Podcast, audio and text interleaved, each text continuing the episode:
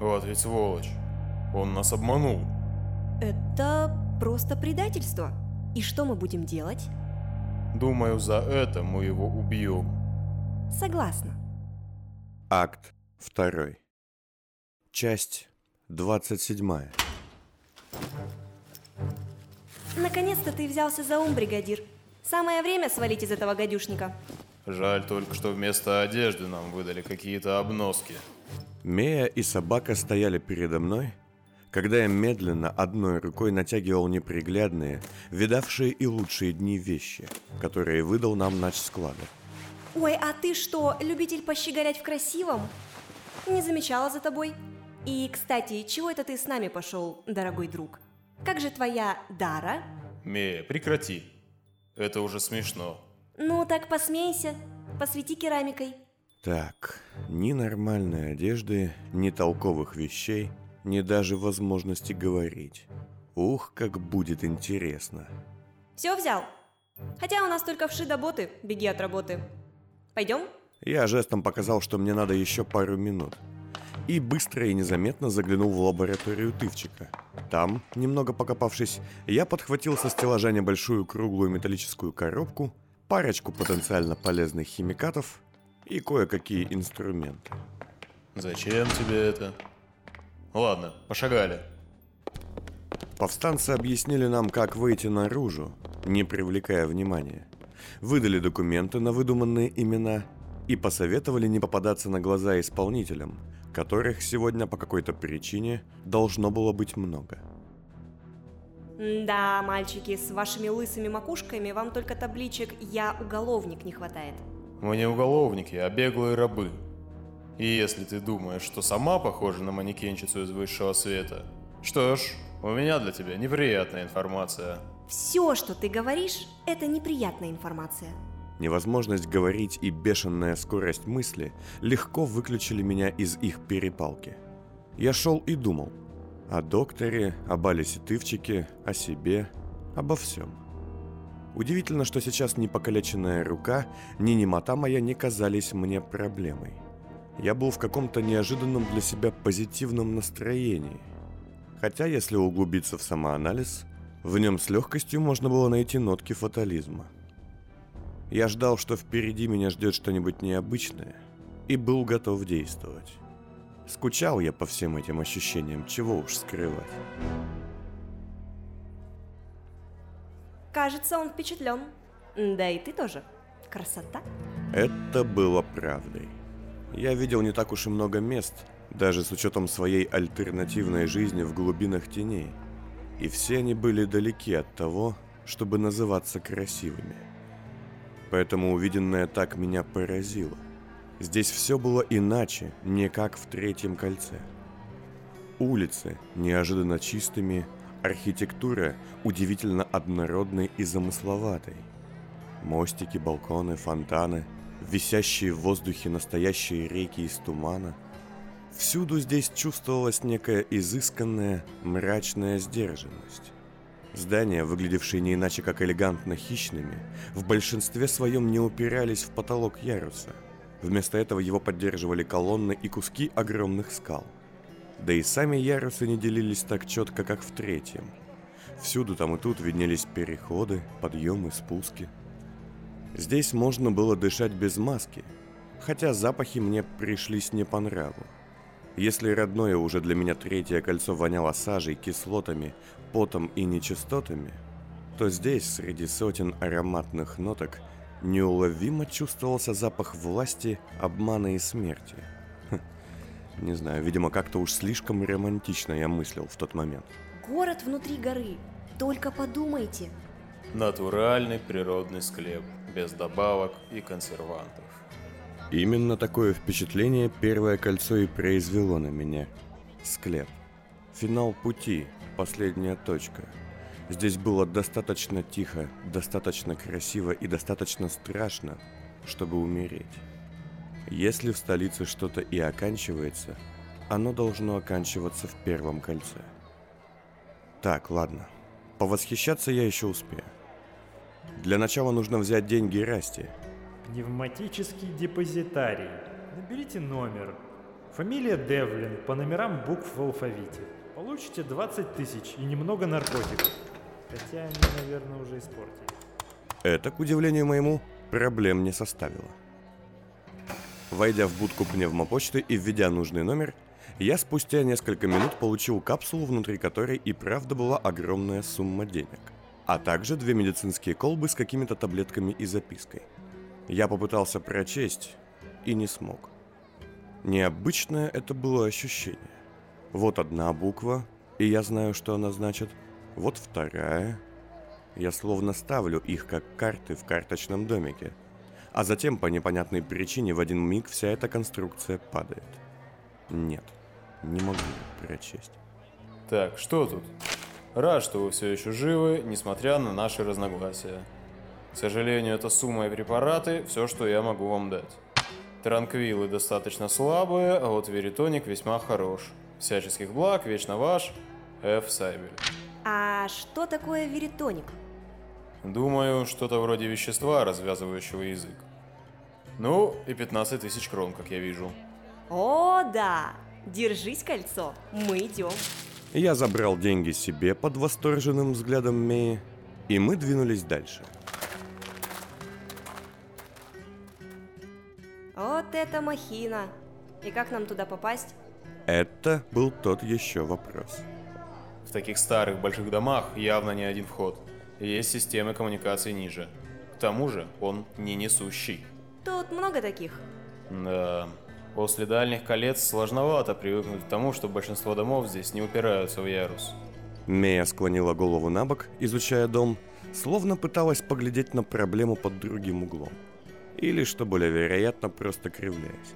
И что, никого не удивляет, что все окна и двери закрыты стальными листами?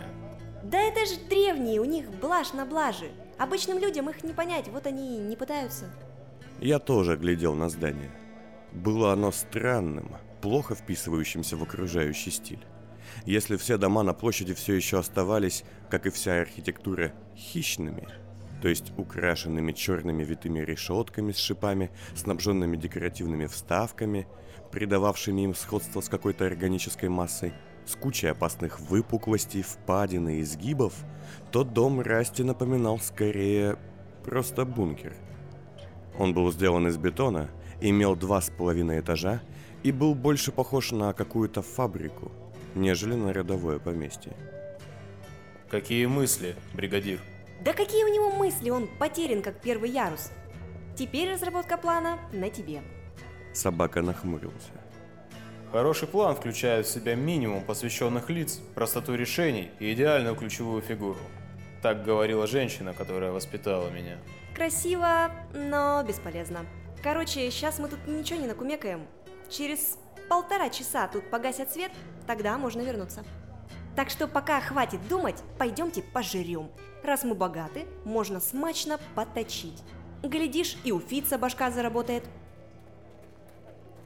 Мы неспешно по кромке скопления людей шагали вслед за Меей, которая высматривала для нас заведение.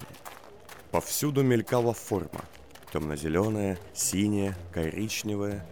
Солдаты, морские и сухопутные офицеры, разведка, семьями, группами или поодиночке. Тысячи их. Многие с удивленными лицами глазеют вокруг, видимо, гости из дальних колец. Чуть меньше тех, кто что-то объясняет, скорее всего местные, встретившие друзей. Судя по поведению и манерам, большинству солдат в обычные дни в первое кольцо не попасть. Однако День армии открывает перед ними возможность посетить сердце столицы.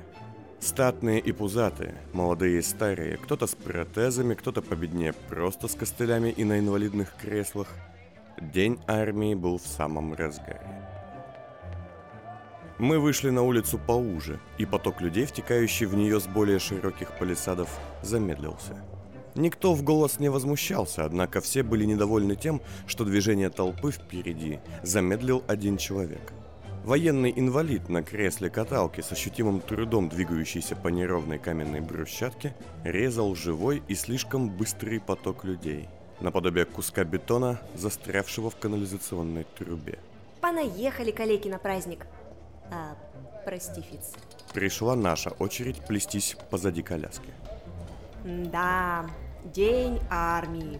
Лучшего дня для секретных операций не найти. На кой ляд тут столько исполнителей на улицах? Раньше так не было.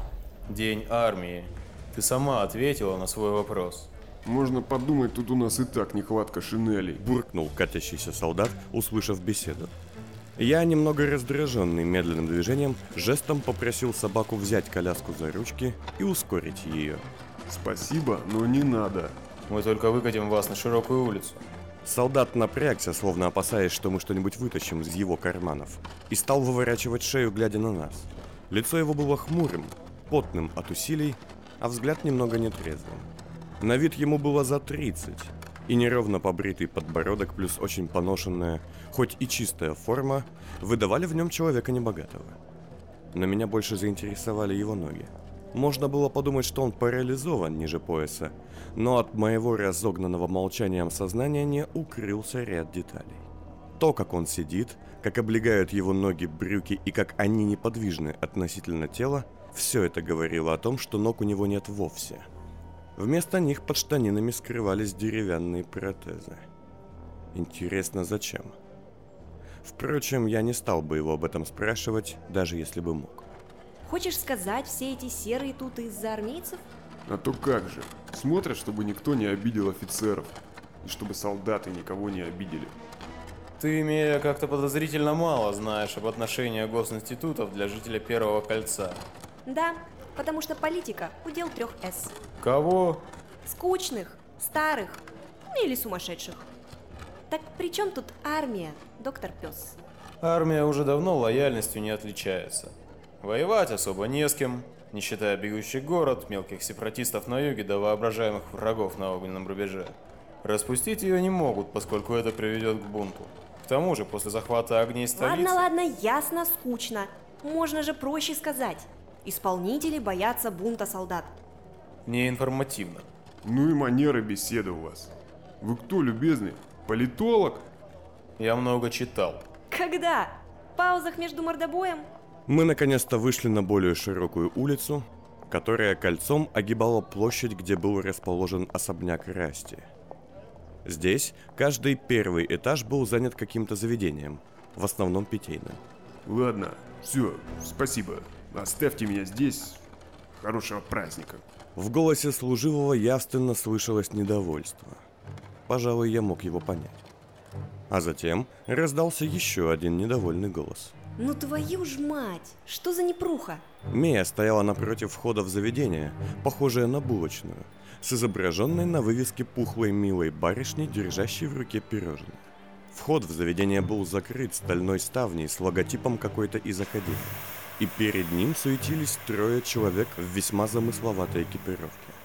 Они одновременно походили и на верхолазов, и на работников ремонтной бригады. Так, давайте живее. Или вы весь день тут хотите проторчать? Голос начальника бригады гулко звучал из-под маски. Что это такое? Да вот, мама ласка. Тут были вкуснейшие выпечка и ликеры, язык откусишь. Ага. Внезапно сказал инвалид, с трудом подкатывая к нам. А час назад там начался какой-то замес и случился пожар. Теперь тут зодчие из Гизы так главные клиенты. Хм, любопытно. Видимо, ему настолько одиноко, что так легко уйти от единственных людей, которые ему помогли, он не может. Сработала защитная система на открытое пламя. Случилась герметизация. Так что остались вы без булочек, гражданка. Долго разобраться, что ли? Там у них что-то заклинило. Теперь полгода разваривать будут. Да, нам бы такую химическую горелку, как у них. Мы бы тогда... Собака осекся. Везет, как покойникам. Вам-то что жаловаться? А для меня это было единственное заведение с бухлом и с нормальным подъемом, а не с долбанными ступеньками. Инвалид опять начал мешаться движению, и я, с трудом поправляя сумку на поясе, откатил его ближе к стене дома, чем вызвал его неудовольствие. Не надо меня катать! Я сам справлюсь. Мея и собака зашагали прочь, а я на несколько секунд задержался, глядя на работников Гиза и металлическую ставню. Да, ведь и правда. Пожары в столице, наверное, чудовищное явление. Бригадир, не тупи, шагай. В твоей сумке, кажется, протек клей. Да мы вообще как коллекторы выглядим. Слушайте, пойдемте купим нам шмоток, м? Тут возле этого вашего давленятника есть отличная тряп-контора. То. Магазин с тряпками. Ну и манеры у вас, барышня. Поучи меня еще манерам, ага, беглый каторжник. Пойдем, а Фиц заплатит. Ничего себе. А в седьмом кольце за такое колят мануальный паралитик на полгода.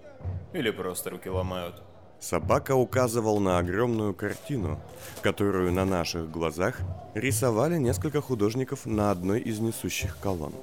Композиция представляла собой плечистого солдата, который с одновременно мужественным и немного сумасшедшим лицом пронзал штыком сразу трех слишком уж абстрактных врагов, похожих на черные тени с белыми глазами.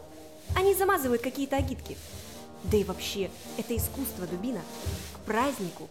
Видишь, даже кровь настоящая. Мея указала на краску, которая неожиданно натурально стекала со штыка и сочилась из ранений нарисованных врагов, обильно украшая нижнюю часть картины. Она не настоящая. Это эффект масса для скульптуры и анимографии. Похоже на кровь, но не привлекает мух и паразитов, и на зрителя производит неизгладимый эффект. Откуда ты такой умный? Я же говорю, много читал. Ну точно. Рушишь тут мои детские мечты. Может, еще скажешь, что мечи-прыгунцы не из соплей делают. Собака подбежал ко мне, когда я, невероятно очарованный картиной, подошел к большому ящику, полному баллонов краски и распылителей, и, оперевшись на него, стал завороженно смотреть на неоконченное творение вблизи. Художник Горняк, стоявший неподалеку, обернулся, улыбнулся мне и кивнул на стену. А, мило выходит, да? Замазываем хим-листовки, какую-то оппозиционную чухню. Там только какие-то одни темные пятна у них получились. Даже ничего не понять.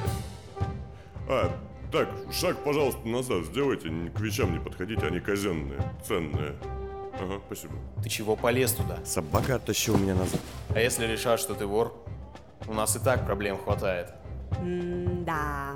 А я еще на каторге говорила, у него пассивно-агрессивный тип личности. Может, он совсем с ума сошел? Хватит. Он же здесь. Не говори о нем в третьем лице. Утю-тю, какие мы серьезные. Про такую харю и в четвертом лице сказать не зазорно. Шагайте.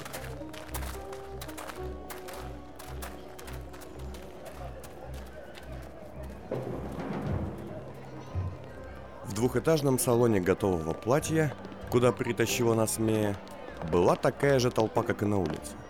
Приехавшие из разных колец на праздник военные люди и их супруги активно приценивались к модным и ярким костюмам, платьям, пальто и прочему, пользуясь весьма ощутимой скидкой. Ну, как тебе? Мея вовсю суетилась вокруг собаки, который вышел из примерочной в сапогах, штанах галифе, стильной куртке из темной замши с кучей карманов и в фронтоватой фуражке гражданского образца. Я подумал, какой любопытный, однако, пережиток забытых времен. Ни дождей, ни солнца в первом кольце нет.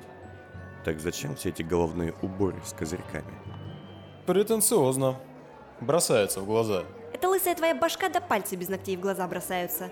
А старую одежду куда деть? Собака поглядел на меня. Оставь здесь, не пропадет. Я безразлично пожал плечами, только оторвал от его снятой майки большой кусок ткани, запихивая в карман. И зачем? Видать, на память о каторге.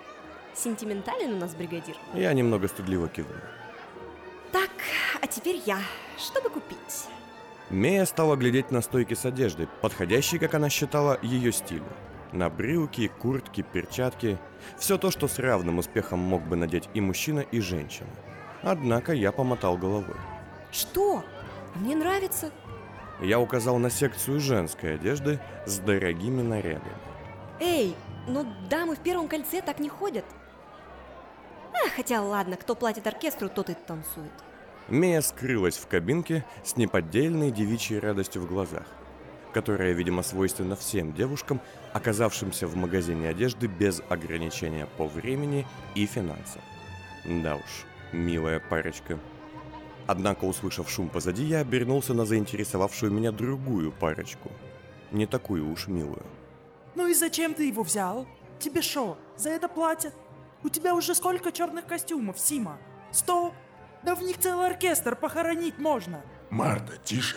У меня их два и оба старые. Ну так и ты не молодой. Снимай свою солдатскую упаковку. Она офицерская. Да мне по колено. Пожилой столичник в массивной, очень красивой коричневой армейской шинели со знаками отличия, кажется, полковника. Хотя разбирался я в этих знаках с горем пополам.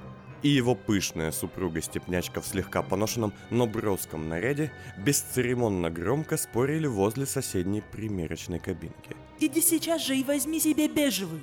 Или серенький, под цвет лица. Марта. Что, Марта? Я много лет, Марта, и лучшие из них отданы тебе. Тебе черных мало, что ли?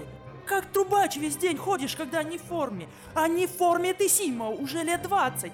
Куда ты такой размер взял? Тебе ремень жалко, ему уже больно. А ну не кричи. Ты это солдатам своим приказывай, а на меня голос не повышай. Тоже мне репродуктор нашелся. Люди смотрят. Это было правдой. Мне стало его жаль. Это они еще не смеются, Сима.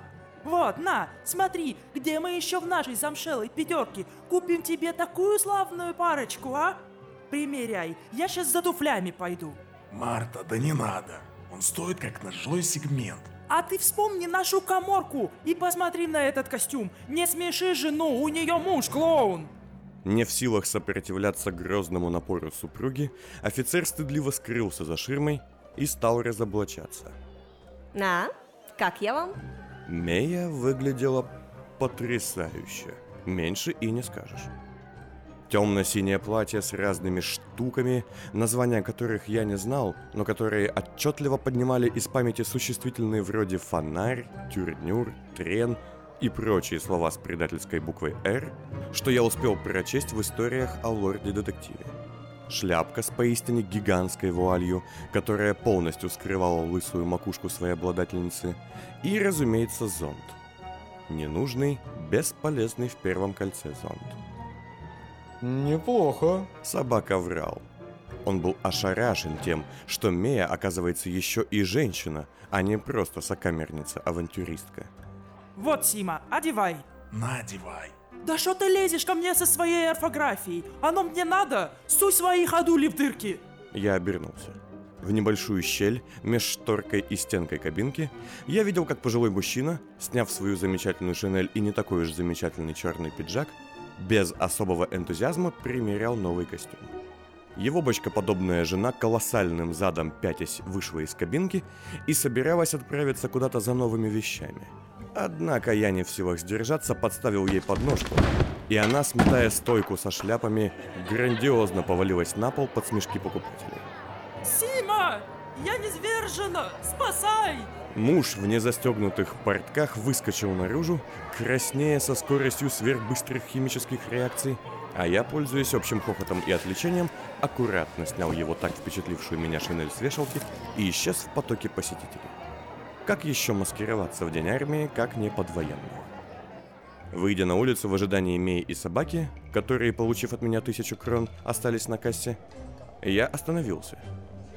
В потоке людей, натянув на голову котелок как можно ниже, без привычной шубы, а лишь в длинном темно-синем пальто, быстро шагал никто иной, как кувалда. Он настороженно глядел по сторонам, придерживая левую руку, и явно спешил смешаться с толпой. Куда он идет и как он тут оказался? Меня охватило любопытство, впрочем, не особо сильное. Может, проследить за ним?